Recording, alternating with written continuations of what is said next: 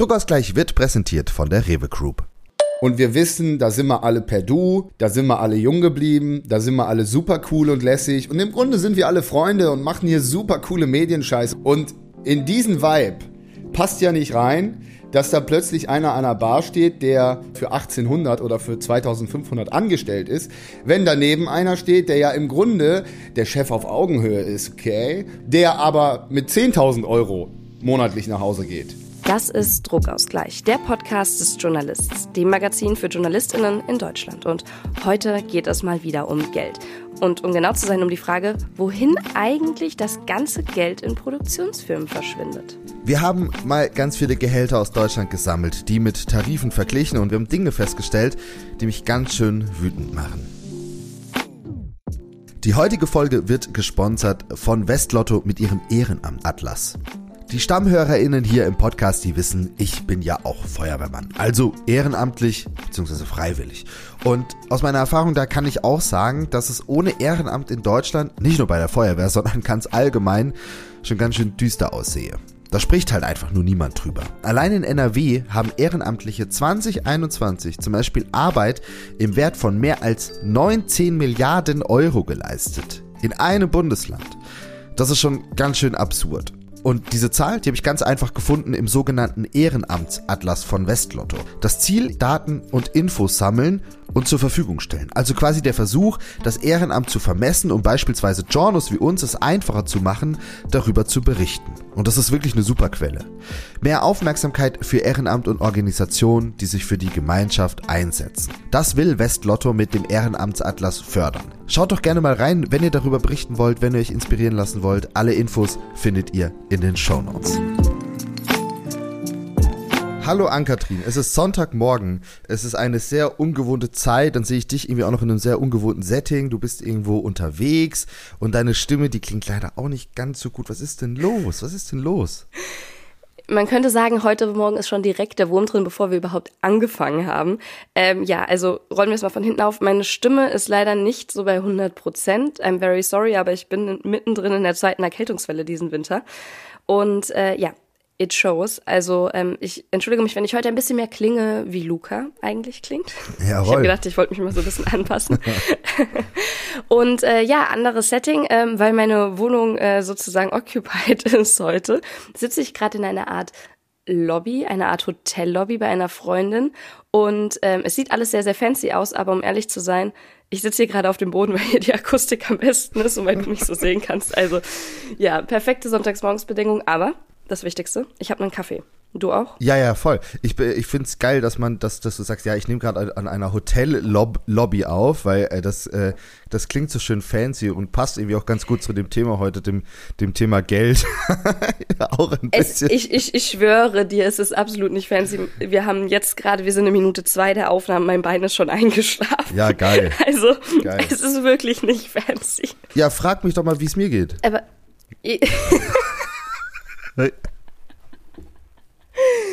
Mensch, Luca, mir kommt da so eine Frage in den Kopf. Wie geht's dir denn eigentlich? Ja, mir geht's gut. Äh, Schön. Ich bin, ich, bin, auch ich bin auch ein bisschen, ich bin auch ein bisschen müde. Und gleichzeitig äh, wollte ich auch mal erwähnen, vielleicht geht's dem einen oder anderen da draußen auch so, ich hatte so eine Berlinale FOMO die ganze Woche. Mich interessiert das eigentlich gar nicht, aber, aber FOMO ist irgendwie trotzdem da. Hm, weil, was auch auf der Berlinale war, äh, war das sogenannte Produzententreffen der Produzentenallianz, so heißt das, ist die Interessensgemeinschaft der Produzenten und Produktionsfirmen. Und da stehen dann da die ganzen, wirklich die ganzen reichen Medienleuten mit ihren teuren Uhren und ihren teuren Anzügen und so und sprechen dann da irgendwie, weiß ich nicht, zum Beispiel mit Kai Knüffke, wie toll sie doch alle zusammenarbeiten und warum sie mehr Budget für Produktion brauchen. Und das hat äh, mich, nachdem ich jetzt irgendwie drei Wochen an diesem Thema, was wir heute besprechen wollen, saß, äh, noch mal viel mehr wütend Ja, gemacht. okay. Wir haben es ja gerade schon gesagt im Opener. Ja, es geht um die Gehälter in Produktionsfirmen. Und kleiner Disclaimer da direkt zum Beginn. Gehalt ist auch für viele Leute, auch in der Branche, immer so was Subjektives. Also subjektiv ist, was ja, ist eigentlich ein gutes Gehalt und was ist eigentlich ein schlechtes Gehalt. Wenn wir heute so ein bisschen darüber meckern, haben wir uns auch einfach einen Vergleich rausgesucht, der irgendwie möglichst neutral und, und sachlich ist und der dann aber eben auch problematisch, werdet ihr hören, ähm, zu beurteilen ist. Das ist zumindest meine Sicht. Und gleichzeitig finde ich es auch nochmal wichtig zu sagen, dass wir hier heute natürlich vor allem über in irgendeiner Form Festanstellungen reden oder festes freies Arbeiten oder sonstiges. Das heißt, ähm, wir versuchen es natürlich mit einzubringen, aber die Situation von zum Beispiel freien AutorInnen, die können wir da natürlich an der Stelle ähm, gar nicht so genau abbilden, weil die, wenn wir jetzt über, um das schon mal aufzumachen, dieses Ding ähm, von Sendern, egal ob öffentlich-rechtlich oder privatwirtschaftlich reden, und dann Produktionsfilmen, die für diese Sender arbeiten, dann sind die freien Autoren und Autorinnen zum Teil halt die, die dann noch weiter unten in der Nahrungskette stehen. Ähm, eigenes Thema für sich, wie gesagt, wir versuchen es ein bisschen mit einfließen zu lassen, ähm, aber genau, ich glaube, es ist trotzdem für alle interessant. Man muss es nur bedenken, dass das natürlich auch nochmal so einen kleinen Rattenschwanz sozusagen gegebenenfalls nach unten hin hat, vor allem für die, die eben keine Redaktion, Institution, Organisation hinter sich stehen haben. Direkt mal die Frage an dich, weil ich gerade schon von diesem, diesem subjektiven, von dieser subjektiven Wahrnehmung da gesprochen habe. An-Kathrin, was ist denn für dich so geschätzt ein faires Einstiegsgehalt in unserer Branche? Also wir reden von direkt nach dem Studium. Ja? ja also ja, nach dem Studium, erster Job. Genau.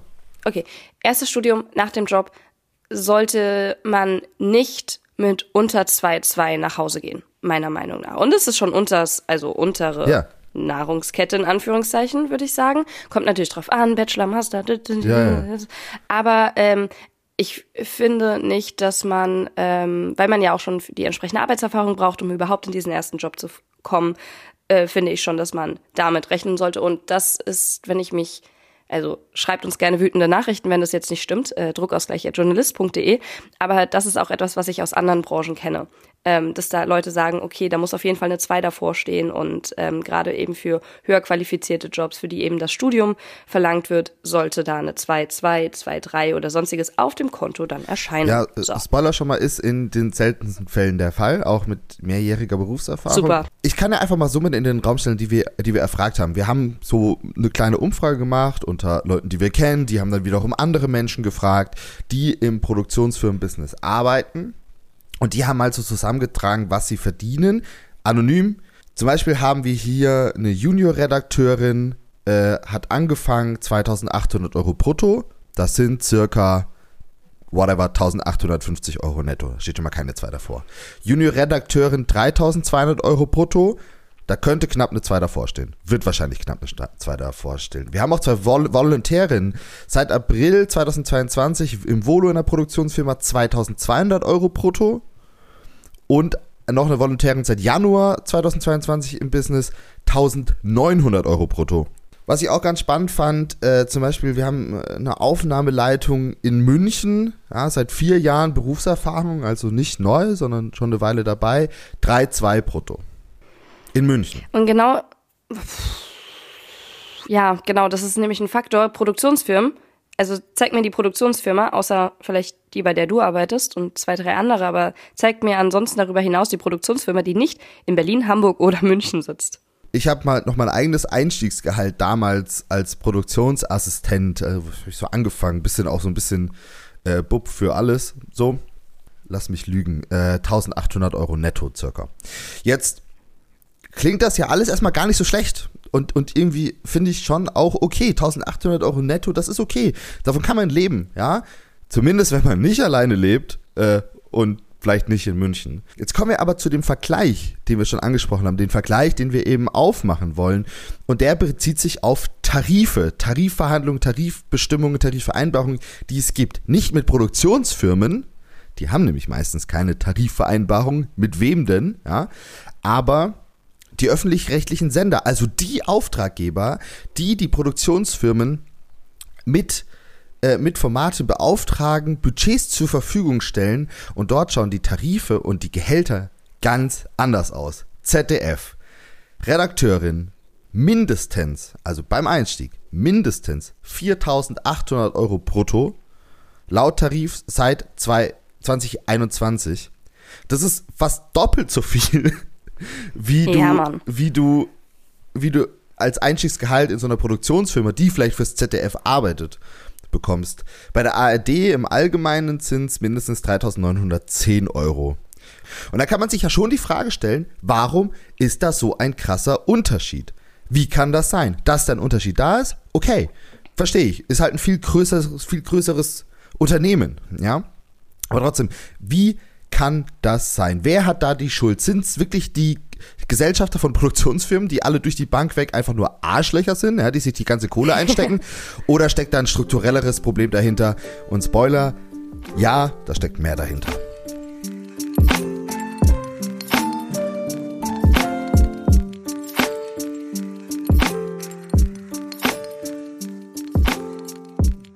Also um das nochmal deutlich zu machen, weil mir das wirklich wichtig ist.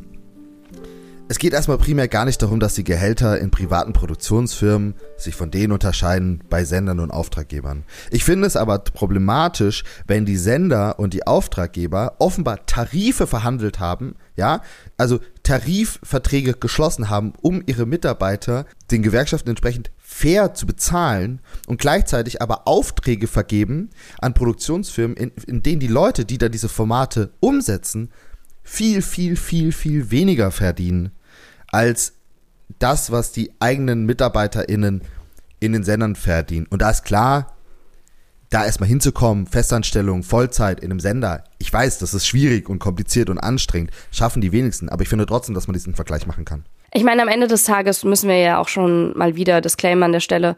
Wir werden nicht abschließend klären können, wer am Ende jetzt wo genau reich wird. Und Luca hat es gesagt, das hier sind auch wieder strukturelle Probleme. Ich finde es trotzdem super wichtig, dass wir über dieses Thema reden, dass wir einfach Produktionsfirmen da an der Stelle und die, die Gehaltsstrukturen und die Arbeitsbedingungen an der Stelle einfach mal hinterfragen, weil ganz ehrlich, ich glaube, jede einzelne Person aus meinem Studiengang hat zu irgendeinem Zeitpunkt mal ein Praktikum in der Produktionsfirma gemacht, hat zum Teil dort sich für ein Volontariat beworben. Also die spielen ja eine extrem große Rolle, gerade wenn es um den Berufseinstieg geht. Und gerade diese Junior-Jobs, also Junior-Redakteurin etc., machen das Ganze ja auch interessant, weil man kommt eben schneller rein. Man ist dort schneller als beim öffentlich-rechtlichen Rundfunk in einer redaktionellen Position und kann eben trotzdem zum Beispiel für einen Sender arbeiten oder für ein öffentlich-rechtliches Format. Und ich glaube, das wäre jetzt auch schon mal so meine These für den Anfang, das machen sich die Firmen dann natürlich auch zunutze, dass sie eben so einen kleinen Run von jungen Leuten haben, weil die eben Bock auf jungen und guten Journalismus haben und das natürlich vielleicht auch als ja ersten Schritt in Richtung direkt in die Redaktion, direkt zum öffentlich-rechtlichen Rundfunk zu gehen sehen. Ja, ne, ich glaube, für viele ist der Gange die Produktionsfirma schon aus so ein bisschen, dass ich habe halt keinen Bock auf diese die Teppichbodenscheiße. Ne, also ich, ich glaube schon auch, dass mhm. es in Produktionsfirmen oft entspannter, chilliger, familiärer zugeht als in den Sendern. Ne? Und die Sender ja doch auch oft einfach behördliche Strukturen haben. Ja, wenn ich in einer privaten Produktionsfirma einen neuen Rechner brauche, gehe ich zu meinem Chef und sage, ey, Jung, äh, ich brauche einen neuen Rechner. Und dann sagt der, vielleicht, wenn er einen guten Tag hat, ey, komm, steige in mein Auto, wir fahren zum Mediamarkt und, und kaufen. Und so. habe ich so, Wirklich? Ja, so funktioniert das, das ich, bei hab, euch? Habe ich so erlebt. Ja, und, und das ist das ist halt eine Struktur, die, die mag man und ähm, die hat aber auch wieder Kehrseiten der Medaille, über die wir auch schon ein paar Mal gesprochen haben. Auch das kommt gleich im, im ersten Talk, möchte ich nicht vorweggreifen.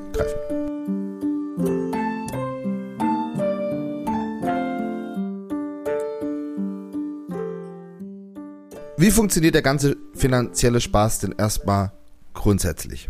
Äh, das wissen vielleicht auch nicht alle und deshalb habe ich das unter anderem den Filmemacher Hubi Koch gefragt. Hubi kennt das Business schon sehr, sehr gut und er hat auch einfach bereits auf den verschiedenen Seiten gearbeitet. Das ist nicht das einzige Gespräch, was wir heute geführt haben. Wir haben heute zwei längere Interviews. Ähm, das später, das andere kommt danach. Bei Hubi ging es auch so ein bisschen darum, wie er denn die Situation der Einschätzung, wo er glaubt, dass das ganze Geld in Produktionsfirmen eigentlich hinfließt.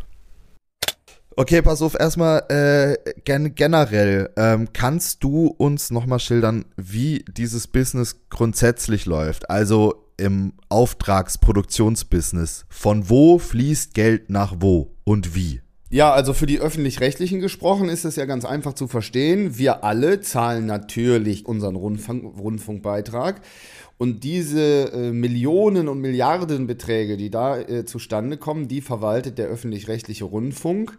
und produziert natürlich die Sachen nicht alle selber, sondern sagt, wir haben hier ein schönes Format oder wir haben ein Format gepitcht bekommen und das realisiert dann eine externe Produktionsfirma, also eine sogenannte Auftragsproduktion. Die öffentlich-rechtlichen beauftragen Produktionsfirmen, Formate umzusetzen und zu produzieren. So, nicht immer, aber meistens und das ist so der, der gängige Weg die Basis ist ja immer eine Kalkulation. Also die Produktionsfirma sagt, wie viel Geld sie braucht. Ne? Da wird jetzt beispielsweise eine Kameraperson kalk kalkuliert, weil die brauche ich ja, ein Schnittplatz wird kalkuliert, weil den brauche ich ja.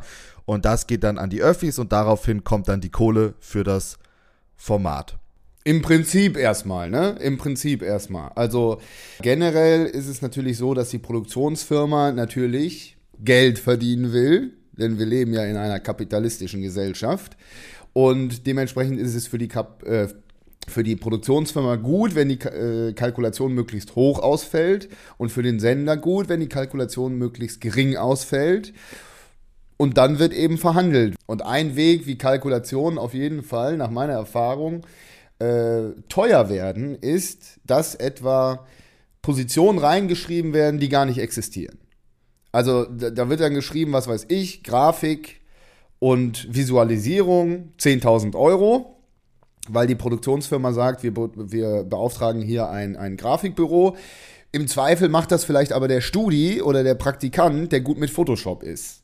Und gleichzeitig, wenn es jetzt der Studi macht, kommen ja diese, sagen wir mal, bleiben wir mal bei diesen 10.000 Euro, die kommen ja nicht bei dem Studi an. Natürlich nicht, nein, nein. Äh, genau wie in der freien Wirtschaft äh, ein Gastronom an seinen Mitarbeitern verdient, verdient natürlich auch eine Produktionsfirma an den Mitarbeitern oder mitarbeitenden Personen und ähm, der Technik, die angeschafft wurde, etc. pp. Und hast du eine These, was stattdessen mit dem Geld passiert? Weil ich habe ja, also ich habe ja immer in jeder Kalkulation den Gewinn, den ich extra auch ganz öffentlich in die Kalkulation schreibe. Meistens sind es 7%.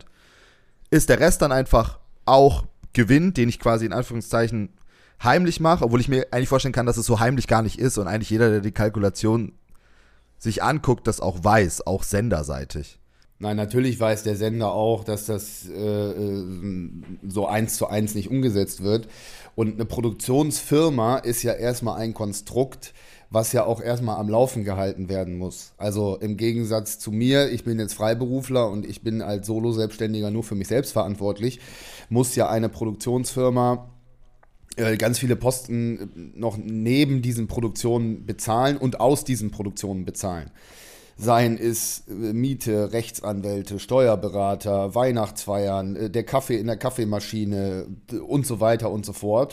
Und ich finde, an der Stelle wird es dann auch total kompliziert. Gerade wenn man eben nichts damit zu tun hat, wenn man nicht in diesem, an diesen Controlling-Parts oder ähm, in dem Produktionsbereich damit zu tun hat.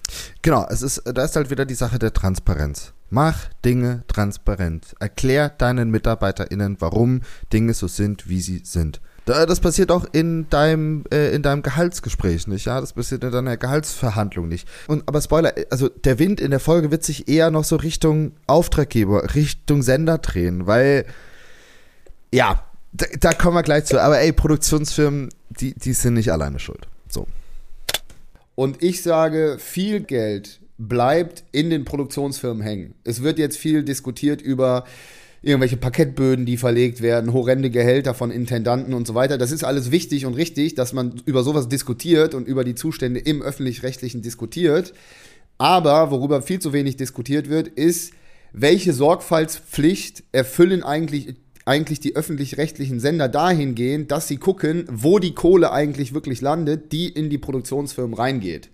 Ja, ich glaube, ähm, ich denke mir da oft, dass Transparenz einfach so wichtig ist. Ne? Warum versucht man immer, äh, also in Firmen habe ich noch nie irgendwie kon konkrete Zahlen sehen können, außer ich habe eine Kalkulation mal selber mit, mitgeschrieben. Ja. Und warum ist man da nicht trans transparenter? Sag dir, warum das nicht äh, passt, weil äh, du und ich, wir kennen ja das Medien und besonders das, das Filmmedienbusiness jetzt aus dem Inneren und wir wissen, da sind wir alle per Du da sind wir alle jung geblieben, da sind wir alle super cool und lässig. Und im Grunde sind wir alle Freunde und machen hier super coole Medienscheiß. Und wir sind alle so cool, Alter. Und wir stehen zusammen in der Kneipe, aber gleichzeitig ballern wir die Arbeit. Und es gibt einfach kaum eine Trennung zwischen privat und öffentlich, weil wir sind alle die besten Freunde. Und deswegen machen wir die coolen Sachen.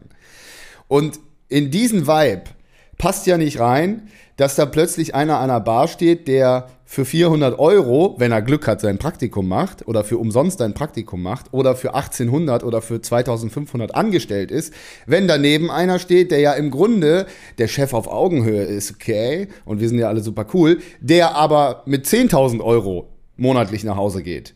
Das würde ja, das würde ja für, zu Differenzen führen oder zu Konflikten führen. Das passt ja gar nicht in diese coole Medienwelt, in der wir ja irgendwie alle gleich sind und alle super cool sind. Angadin, kurze, kurze Unterbrechung. Ja. Ja. Ich glaube, wir müssen den Podcast von anders fortsetzen. Oh, okay. Ja, ja, ja, ja.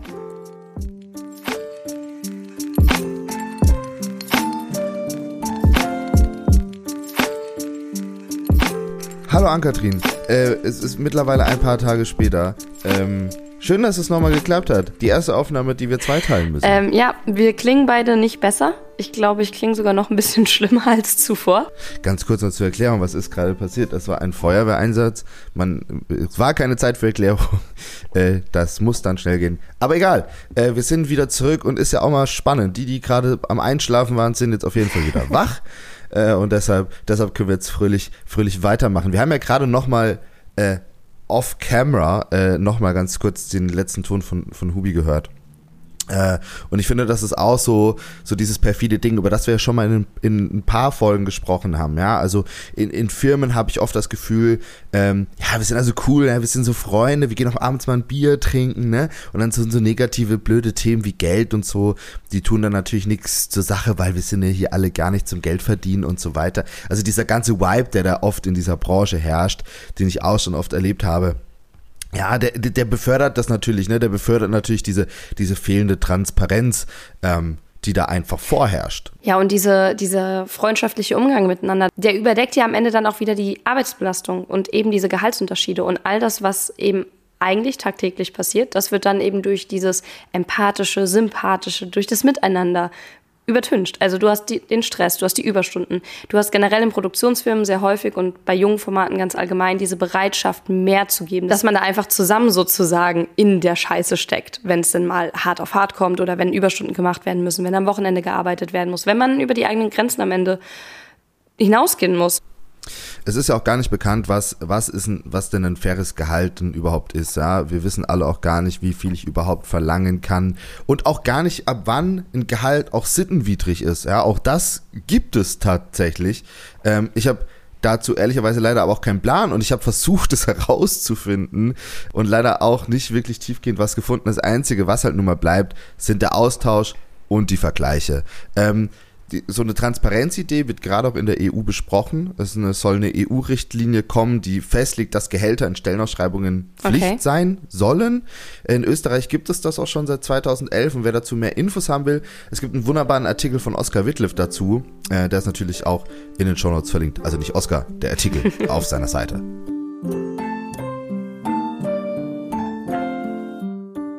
Fassen wir mal zusammen. Wir haben schon mal gehört, dass die Budgets auf der einen Seite irgendwie aufgeblasen werden, dass das Geld aber auch gleichzeitig nicht da ankommt, wo es hingehört. Da jetzt nochmal die Frage, liegt das an der Geldgier der Chefs oder doch an den Produktionsbedingungen und den Budgets, die die öffentlich-rechtlichen rausgeben? Dazu habe ich gesprochen mit Harald Stocker, unser zweiter Gesprächspartner für diese Folge. Harald ist Wissenschaftsjournalist, er ist Autor, er ist Regisseur, hat schon massig Dokus gedreht und auch produziert und ist unter anderem auch im Bundesvorstand des DJV und gleichzeitig Mitglied im ARD-Programmbeirat.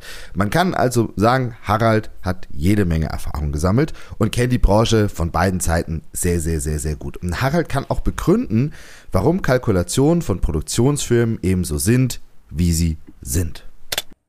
Also man muss verstehen, dass äh, in der Regel die Sender und die äh, Produktionsgesellschaften, die als Dienstleister oder Kreativpartner auftreten, am Ende der Vertragsverhandlungen äh, sich auf eine äh, feste Summe einigen, der sogenannte äh, Total Buyout.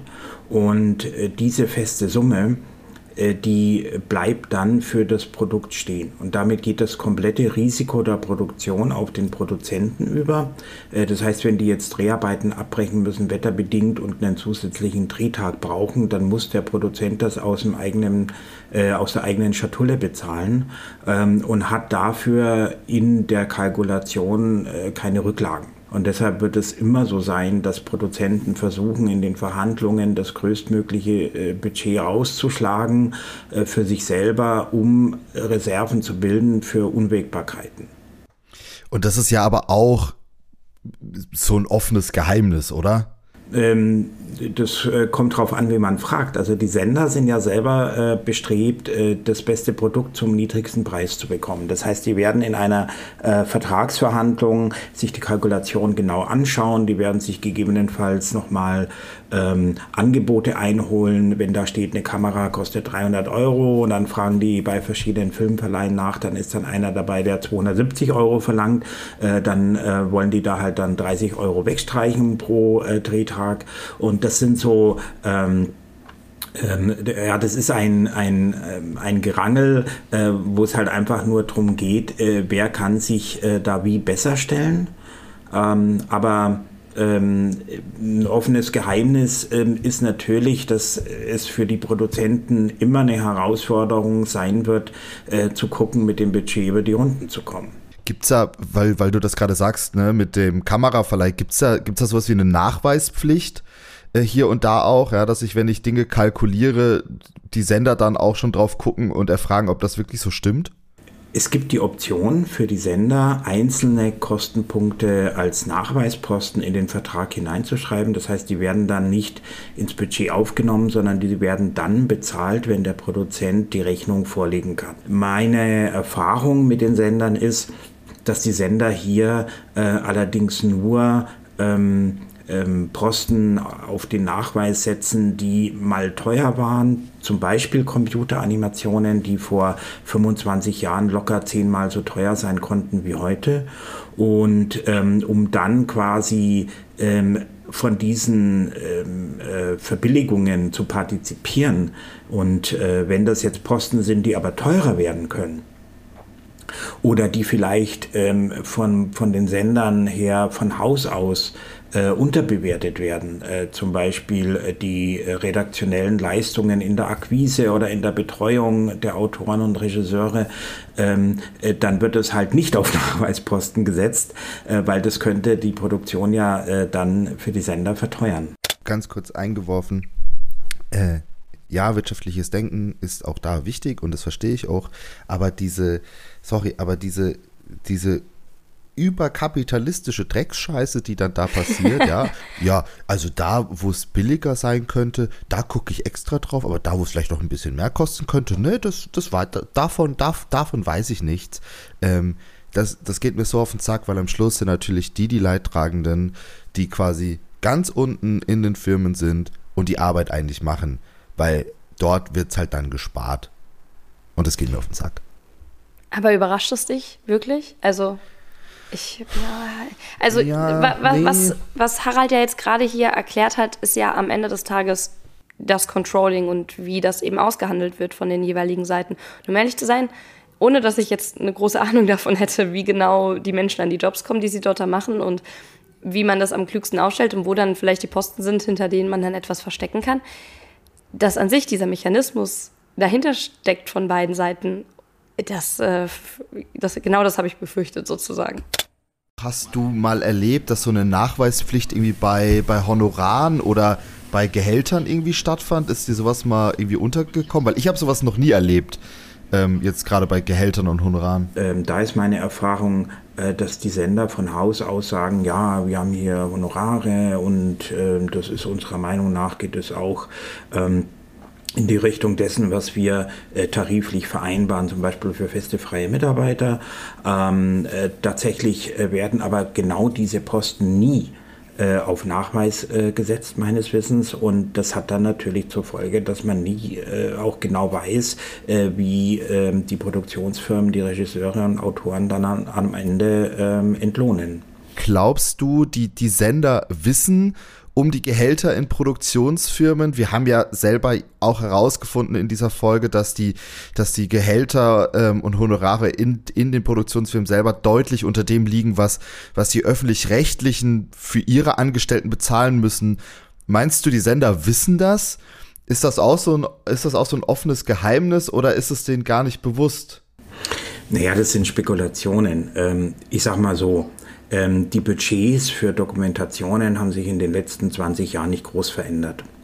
Obwohl ähm, aber die Produktionen aufwendiger geworden sind, einerseits und andererseits wir natürlich auch allgemeine Kostensteigerungen, Inflation und so weiter haben.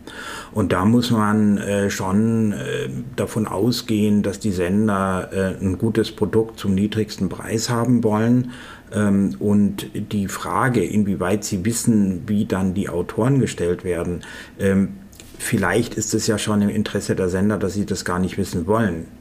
Du hast ja, du hast ja gerade auch schon selber gesagt, ne, dass sich so die, die Budgets für so Dokumentationen beispielsweise, in dem Bereich kennst du dich ja sehr, sehr gut aus, in den letzten Jahren nicht großartig nach oben entwickelt haben, während natürlich alles teurer geworden ist, Stichwort Inflation und Co. Kann man das irgendwie nochmal so zahlenmäßig vielleicht auch festmachen? Also ich kann mir darunter erstmal nichts vorstellen, aber sind jetzt zum Beispiel die Autorenbudgets, äh, äh, die Autorenhonorare quasi so krass schlechter als vielleicht noch vor 20, 25 Jahren? Ähm, also mir fehlt da ein bisschen der statistische Überblick, um mich da so weit aus dem Fenster zu lehnen. Ähm, ich möchte es äh, aber mal anders sagen. Äh, ich habe äh, schon auch in der Vergangenheit immer wieder mal versucht, in Vertragsverhandlungen ähm, für diese Autoren- und Regie-Seite mehr rauszuschlagen. Wenn ich das äh, verhandelt habe, ähm, einmal aus Eigeninteresse natürlich, weil ich äh, selber auch noch ähm, quasi als Autor und Regisseur tätig bin und auf der anderen Seite natürlich, weil äh, ich sehe, dass äh, die äh, Arbeitsverdichtung für die Autoren und Regisseure so nach oben geschossen ist in den letzten 20 Jahren, dass meiner Meinung nach diese Honorarposten nicht mehr ansatzweise angemessen sind, die, in, die ich in Kalkulationen gesehen habe. Ich muss aber ähm, dazu sagen, dass ähm, die Sender ja einfach nicht mehr Geld haben. Also es muss uns klar sein, äh, dass die Mittel für die Sender äh, nicht größer werden. Und äh, wenn wir jetzt hergehen und sagen, wir brauchen mehr Geld für Honorar- und Regiehonorare, dann für Autoren- und Regiehonorare, dann haben wir das Problem, dass die Sender dann sagen, gut, äh, dann muss ich dir halt einen Drehtag kürzen, weil das Gesamtbudget für die Doku oder für die Sendung, die du zulieferst oder für den, das Magazinstück, für die Reportage, das wird nicht größer. Und äh, das ist dann natürlich äh, für alle Beteiligten ein Problem, weil die Produktionsgesellschaften sich ja meistens äh, mit ihrer Produktion empfehlen für den nächsten Auftrag und dann haben die jetzt kein Interesse äh, äh, zu versuchen, eine gleich gute Sendung mit weniger Drehtagen herzustellen. Das geht dann äh, auch mal schnell in die Hose. Also ähm, lange Rede, kurzer Sinn, wenn nicht mehr Geld da ist, dann wird es schwer sein, da auch mehr Budget für Autoren und Regiehonorare zur Verfügung zu stellen.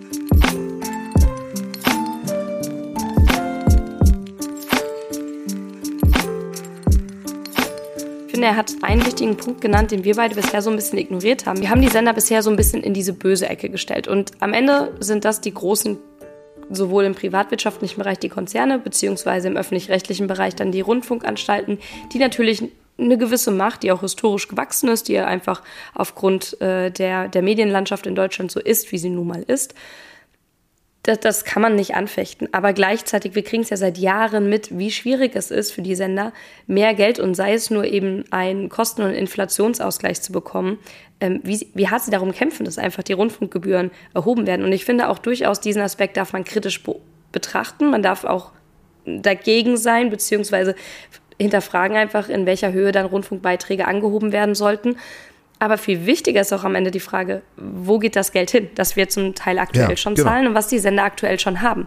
Unabhängig davon, wie viel Geld denn zur Verfügung steht, kann es ja nicht sein, dass die öffentlich-rechtlichen auf der einen Seite das kreative Potenzial der Produktionsfirma für ihre Produktion nutzen wollen, gleichzeitig aber die Tarife der öffentlich-rechtlichen nur für die eigenen Angestellten gelten und aber so rein gar nicht für die Leute in den Produktionsfirmen, die ja aber in diesem Moment für die öffentlich-rechtlichen arbeiten. Okay, lass uns ein bisschen weniger verdienen, alles fein. Aber dass das so, dass da Unterschiede von 50, 60 Prozent herrschen, das geht nicht. Da, da läuft einfach massiv was schief. Und, und das ist jetzt, das ist ein harter Vorschlag, aber dann, dann muss ich doch auch überlegen, okay, vielleicht sind dann die Tarife für die Angestellten beim ZDF einfach zu hoch, wenn wir wenn das dazu führt, dass wir die anderen Leute, die auch daran arbeiten, nicht mehr fair bezahlen können. Wenn es hm. nicht mehr Geld gibt. Und natürlich vor allem die Leute, die ganz oben sitzen und sau viel Geld verdienen. Da muss man natürlich anfangen zu sparen. Ist ja klar. Das heißt, wir brauchen eigentlich auch so ein bisschen wie ein faires Lieferkettengesetz für die ja, Medienproduktion ja, in Deutschland. Äh, genau, ja, sowas ist es ja irgendwie, ne? Klar, auf jeden Fall. Vor allem dann am Ende des Tages, wenn wir hier über Geld reden, dann reden wir immer noch über einen Aspekt noch gar nicht, nämlich das, das Machtgefälle einfach. Also gerade RedakteurInnen, die auf einer Festangestellten bei privatwirtschaftlichen Sendern oder aber eben als freie Feste auf der Öffi-Seite sitzen, die haben natürlich eine ganz andere Sicherheit, die damit einhergeht. Die haben eine ganz andere Ruhe, mit der sie vielleicht auch an die Arbeit gehen können. Ich meine, wie viele Formate, sei es jetzt von Funk, aber auch von anderen Häusern, wurden schon ich sage jetzt mal, in relativ kurzer Zeit, wer in letzter Zeit mal Twitter oder LinkedIn aufgemacht hat, der hat da mindestens drei, vier gute oder vielversprechende Formate gefunden, ähm, die da Opfer geworden sind. Wie viele dieser Formate werden einfach mal eingestampft? Wie, wie verlässlich ist so ein Job in einer Produktionsfirma tatsächlich, weil entweder eine neue Evaluation bei Funk oder aber eine interne Finanzierungsrunde in irgendeiner Landesrundfunkanstalt dann entscheidet, und ich meine, in den wenigsten Fällen wissen wir, wer das tatsächlich entscheidet und mit welcher Expertise und mit welcher Auseinandersetzung und mit welcher Wertschätzung für innovative, junge, digitale Formate vor allem das, das ist dann einfach mal über Nacht weg. Das ist einfach husch, husch. Und niemand hat niemand es mehr gesehen. Ich würde einfach mal in den Raum schmeißen. Wir wollen doch immer äh, Learnings für unsere Hörerinnen und Hörer äh, da mit rausgeben. Und ich würde das einfach jetzt mal so sagen, wenn euch mit einem Bachelor, vielleicht sogar noch mit einem Volo, jemand weniger als, sagen wir mal, 2500 Euro Einstiegsgehalt brutto geben will, dann ist das nicht fair. Es gibt vielleicht Gründe, und wenn die transparent gemacht werden und schlüssig sind, äh, dann, dann go, aber, aber denkt einfach dran, weniger als 2500 Euro ist eigentlich nicht notwendig. Da glaube ich ganz, ganz fest dran. Und Appell an den öffentlich-rechtlichen Rundfunk, checkt das, habt es auf dem Schirm und kontrolliert einfach mal die gezahlten Sachen. Damit würde man einfach ein bisschen mehr Transparenz schaffen und die paar Firmen, wo die Chefs wirklich einfach nur Pisser sind. Und ich glaube, davon gibt es mit Sicherheit ein paar. Sind nicht alle, aber ein paar wird es geben. Die kann man so schon mal aushebeln äh, und uns allen ein besseres Gefühl geben, glaube ich. Das hier ist gar kein Bashing von Produktionsfirmen. Ich kenne super viele Leute, die super glücklich dort sind und ich, es gibt so viele tolle, talentierte Menschen in den Produktionsfirmen, so viele Produktionsfirmen, die geile Sachen machen und damit muss es unbedingt weitergehen, weil am Ende des Tages gerade kleinere Teams, junge, innovative, dynamische Teams so viel Leidenschaft und so viele Ideen mit reinbringen. Das ist so unfassbar wichtig. Was aber nicht heißt, dass alles perfekt läuft. Und ich glaube, das wäre unser Wort äh, zum Sonntag. Ja. Oder Luca? Ja, würde würd ich auch sagen. Und ich würde auch sagen, damit äh, belassen wir es mal dabei äh, und gehen rüber zur Entdeckung der Woche. Ähm, und vorher machen wir noch einmal ganz kurz Werbung. Wir haben ein Volo-Angebot für euch und zwar bei der EMS, der Electronic Media School in Babelsberg. Ihr könnt Teil des bereits 14. Jahrgangs werden und in 20 Monaten alles zum Thema crossmedialer Journalismus lernen. Die EMS, die bildet in ihrem Volo nämlich ganz grundsätzlich GeneralistInnen aus. Von der aufwendigen Reportage bis zum 20-sekündigen TikTok nehmt ihr da wirklich alles mit. Bezahlt werdet ihr übrigens auch und selbst zahlen müsst ihr nichts. Bis zum 17. April könnt ihr euch bewerben. Den Link zur Webseite findet ihr in den Show Notes. Und übrigens an alle Verlage, Redaktionen und Co. Ihr könnt auch eure eigenen Volos für einzelne Kurse und Module wochen- oder blockweise vorbeischicken, quasi als externe Weiterbildung. Auch hier findet ihr alle Infos auf ems-babelsberg.de. Die Entdeckung der Woche, äh, unsere neue Rubrik für Staffel 3 bei Druckausgleich. Ich habe eine Entdeckung. Es tut mir leid, wirklich. Es, es ist wirklich Sag nicht Zufall. schon wieder Feuerwehr. Ja, es hat nichts damit oh. zu tun, dass, mit dem Einsatz oder mit dem, mit, dem, mit dem Sponsoring am Anfang der Folge heute. Wirklich, damit hat es nichts zu tun. Das ist völlig unabhängig davon. Ich muss es aber endlich mal, nachdem es mittlerweile sechs Staffeln dieser wunderbaren Doku-Serie des Westdeutschen Rundfunk gibt, äh, muss ich endlich mal darüber sprechen. Die wunderbare WDR-Serie Feuer und Flamme. So viele Menschen, die nichts mit Feuerwehr zu tun haben, sind davon begeistert. Ich schwör's. Ich habe das so vielen Leuten nahegebracht, die gar nichts damit am Hut haben, die gesagt haben, lass mich mit der Scheiße in Ruhe, die einfach nur geflasht waren. Die, die, äh, es werden, es wird immer eine Feuerwache begleitet pro Staffel. Die ersten zwei Staffeln war es in Gelsenkirchen, seitdem ist es in Bochum und dort sind die, sind Kameraleute immer für drei Monate, glaube ich, pennen die auf den Wachen und fahren jeden bekackten Einsatz Krass. mit. Jeder Feuerwehrmann, jedes Feuerwehrauto, alle haben Kameras an ihrem Körper Körper, du hörst den Funk, es wird nichts mit irgendeinem Sprecher da kommentiert. Die Feuerwehrleute selber beschreiben alles, was da passiert ist, nochmal in O-Tönen. Du siehst krasse Dinge, es ist sau actionreich, aber gleichzeitig auch nicht überzogen. Es zeigt einfach so, so wie es halt ist. Und ich sage wirklich, give, give it a chance. Äh, auch aus Formatsicht, ja, auch wieder aus der MacherInnen-Sicht ist es unglaublich spannend. Und das Finale äh, der neuesten Staffel hat noch nicht zum Beispiel krasse, ich glaube, 6 Millionen Views gehabt. Muss man sich mal vorstellen. Okay, 6 Millionen krass. Views. Also, wenn ihr es noch nicht kennt, dann kennt das jetzt. Gibt es in der Mediathek alle sechs Staffeln. Ist mega geil. Ähm, ich habe mal wieder meinen Lifehack mitgebracht. Ähm, eigentlich ähm, eine ganz, ganz simple Sache, für die ich aber sogar angesprochen wurde. Also ein Freund, der nichts mit Medien zu tun hat, ähm, aber wie ich genauso ein Verfechter von gut sortierten Notizen und Systemen ist, ähm, auch übrigens mir das System beigebracht hat oder gezeigt hat, mit dem wir beide uns organisieren, Luca. Ähm, dieser Kumpel hat letztens auf mein Handy geguckt und war begeistert von meinem Homescreen ähm, und wie der sortiert ist. Und ähm, er wollte, er hat mich jetzt gefragt, ob wir uns mal treffen können und ich ihm das erkläre, wie ich das ganze Ding aufgebaut habe. Also was mich dazu gebracht hat, welche Widgets zu verwenden und wie ich meine App sortiert habe und so weiter. Und ähm, das heißt jetzt nicht, dass ihr alle bei mir einen Kurs buchen müsst, wie ihr am besten euren Homescreen ähm, sortiert. Aber das soll einfach ein kleines Plädoyer mal wieder für Handyhygiene sein. Weil ich das selbst merke, wenn ich mal wieder bestimmte zeitfressende Apps auch von meinem Homescreen einfach entferne, dass ich tatsächlich weniger draufgehe, wenn ich die Apps lösche dann wirklich mir die auch nicht mehr downloade eigentlich. Ich bin auch ein Mensch, der keinerlei Handyspiele oder sowas auf dem Handy hat, egal ob Privathandy oder berufliches Handy. Und ich weiß, es klingt jetzt erstmal super langweilig und es klingt super obvious, aber setzt euch mal hin, irgendwie an so einem Sonntag, guckt euch eine Folge von Feuer und Flamme an und so, ja. vielleicht nicht das Finale, das ist anscheinend zu, viel zu spannend, aber an so einem Sonntag einfach mal eine halbe Stunde, Stunde hinsetzen und einfach mal sich überlegen, okay, welche Apps brauche ich denn tatsächlich und wie verbringe ich möglichst wenig Zeit einfach an meinem Handy, indem ich schnell auf alles zugreife und alles andere ausgeblendet wird. Ich finde das, ich das auch gut. Ich mache das regelmäßig mit Instagram und dann beschweren sich immer alle, dass sie mir dann nicht mehr schreiben können. Deshalb ja. folgt mir bei LinkedIn. Bei LinkedIn, da bin ich immer erreichbar. Da habe ich die App auch nicht, aber ne, da kann man auch über, übers, über einen Rechner drauf gehen. Deshalb folgt mir da ne, und schreibt mir da, ist besser. Ja. Luca, wir beide hören uns die Tage nochmal. Ähm, ja, ansonsten, ja, ja, wir freuen uns auch von euch zu hören. Unter druckausgleich.journalist.de könnt ihr uns gerne schreiben, könnt ihr uns gerne Feedback geben.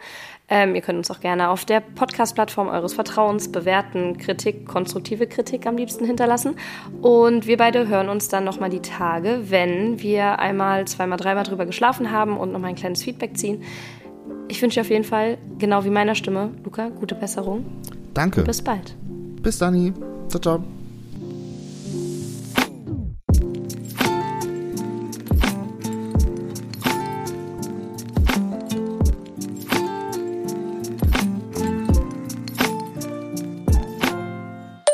Es ist ein bisschen frustrierend, Ann-Kathrin. Ich bin immer noch so lost und ich hoffe, dass wir da auch nochmal Feedback bekommen und andere Meinungen hören werden und so weiter, weil ich mir immer noch die Frage stelle, auch wenn wir da jetzt mit Leuten gesprochen haben und auch recherchiert haben, ja, werden wir jetzt nun fair bezahlt oder werden wir halt nicht fair bezahlt?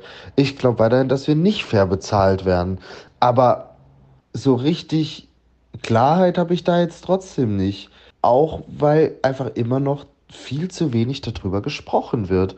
Und auch diese Frage, was ist ein faires Gehalt und so weiter, mir auch immer noch niemand beantworten kann das finde ich, das finde ich echt krass, dass auch das Internet und andere Leute da selber so wenig Plan von haben, uns nicht beantworten können oder vielleicht auch nicht wollen. Ja, auch das kann sein.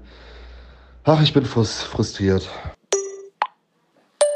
Ich kann deine Frustration auf jeden Fall nachvollziehen, Luca. Und ich finde auch, wir haben zwar versucht, Antworten zu finden, aber zum einen ist das Problem so individuell wie die verschiedenen Zusammenarbeiten zwischen den Produktionsfirmen und den jeweiligen Landesrundfunkanstalten. Und zum anderen, selbst wenn wir jetzt relativ weit gekommen sind mit der Analyse, an den Umständen hat sich gerade noch nichts geändert. Und ich glaube, das lässt einen auch immer so ein bisschen, ja, hilflos zurück. Am Ende des Tages werden wir vielleicht am Ende unserer Karriere wissen, was ist ein faires Gehalt und was ist keines. Und gerade können wir nur so gut wie möglich miteinander kommunizieren, in diesem Podcast kommunizieren und das Ganze so ein bisschen Stück für Stück entblättern und entschlüsseln. Aber das ist auf jeden Fall eine Langstreckenaufgabe.